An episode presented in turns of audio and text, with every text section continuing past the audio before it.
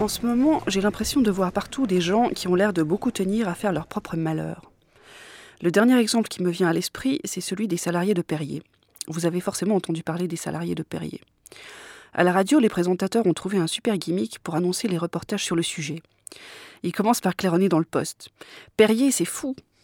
Ensuite, ça s'entend tellement qu'ils sont trop fiers de leur bonne blague qu'on fait à peine attention à ce qu'ils racontent. Et sans doute que même s'en foutent un peu d'ailleurs. Bref, pour résumer. Perrier est la propriété du groupe Nestlé et Nestlé est en train de se tâter pour savoir s'il n'aurait pas envie de le vendre.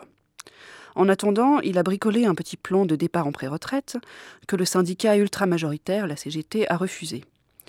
Comme la situation était bloquée, il y a eu une réunion à la préfecture de Nîmes, puisque l'usine est près de Nîmes, et on est arrivé à un accord. Si la CGT levait son veto, ce qui permettait que le plan s'applique, en échange, la direction renonçait à ses projets de vente.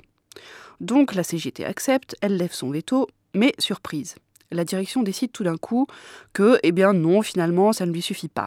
Elle ne veut pas seulement que le syndicat lève son opposition, elle veut qu'il signe l'accord qu'il conteste, même si dans les faits, ça ne change strictement rien.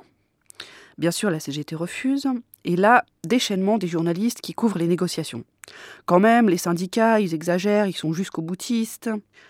Apparemment, si la direction avait demandé que les salariés lèchent par terre, ou qu'ils marchent sur les mains, ou qu'ils fassent la danse des canards, et qu'ils avaient refusé, on considérerait encore que les syndicats exagèrent et qu'ils sont jusqu'au boutistes. Il ne vient à l'idée de personne que c'est peut-être la direction dans cette affaire qui ne respecte pas ses engagements, qui exagère et qui est jusqu'au boutiste. On peut faire un parallèle avec une autre affaire récente, même si elle est beaucoup plus dramatique. Celle des deux inspecteurs du travail abattus par un paysan chez qui ils allaient effectuer un contrôle en Dordogne début septembre. Il faut vraiment chercher les ennuis pour avoir l'idée de débarquer comme ça sur une exploitation, de venir déranger un brave type dans son fief, tout ça sous le prétexte futile de contrôler la situation des salariés saisonniers. D'accord, un quart des saisonniers travaillent en moyenne 56 heures par semaine, 18% n'ont aucun contrat de travail, mais ils devraient déjà s'estimer heureux de travailler, non? D'ailleurs, Hervé Guémard, le ministre de l'Agriculture, s'en est bien rendu compte.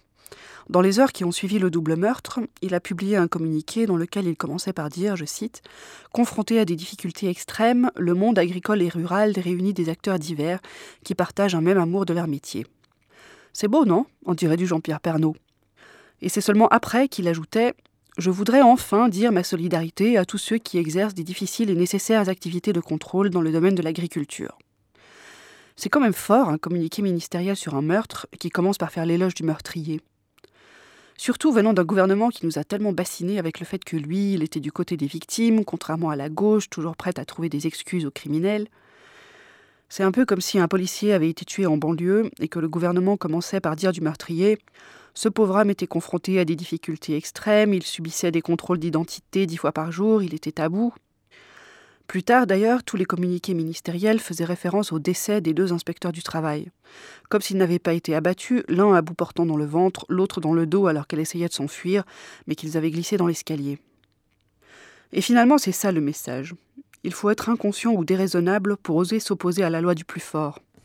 Et si on ose le faire quand même, on est lâché de tous les côtés, et on est responsable de ce qui nous arrive. Avec ce genre de réflexion fataliste et servile, avec cette résignation pavlovienne, je ne vais pas gaspiller ma salive à vous décrire la société qu'on se prépare. On y est déjà. L'esprit d'escalier de Mona Cholet. arteradio.com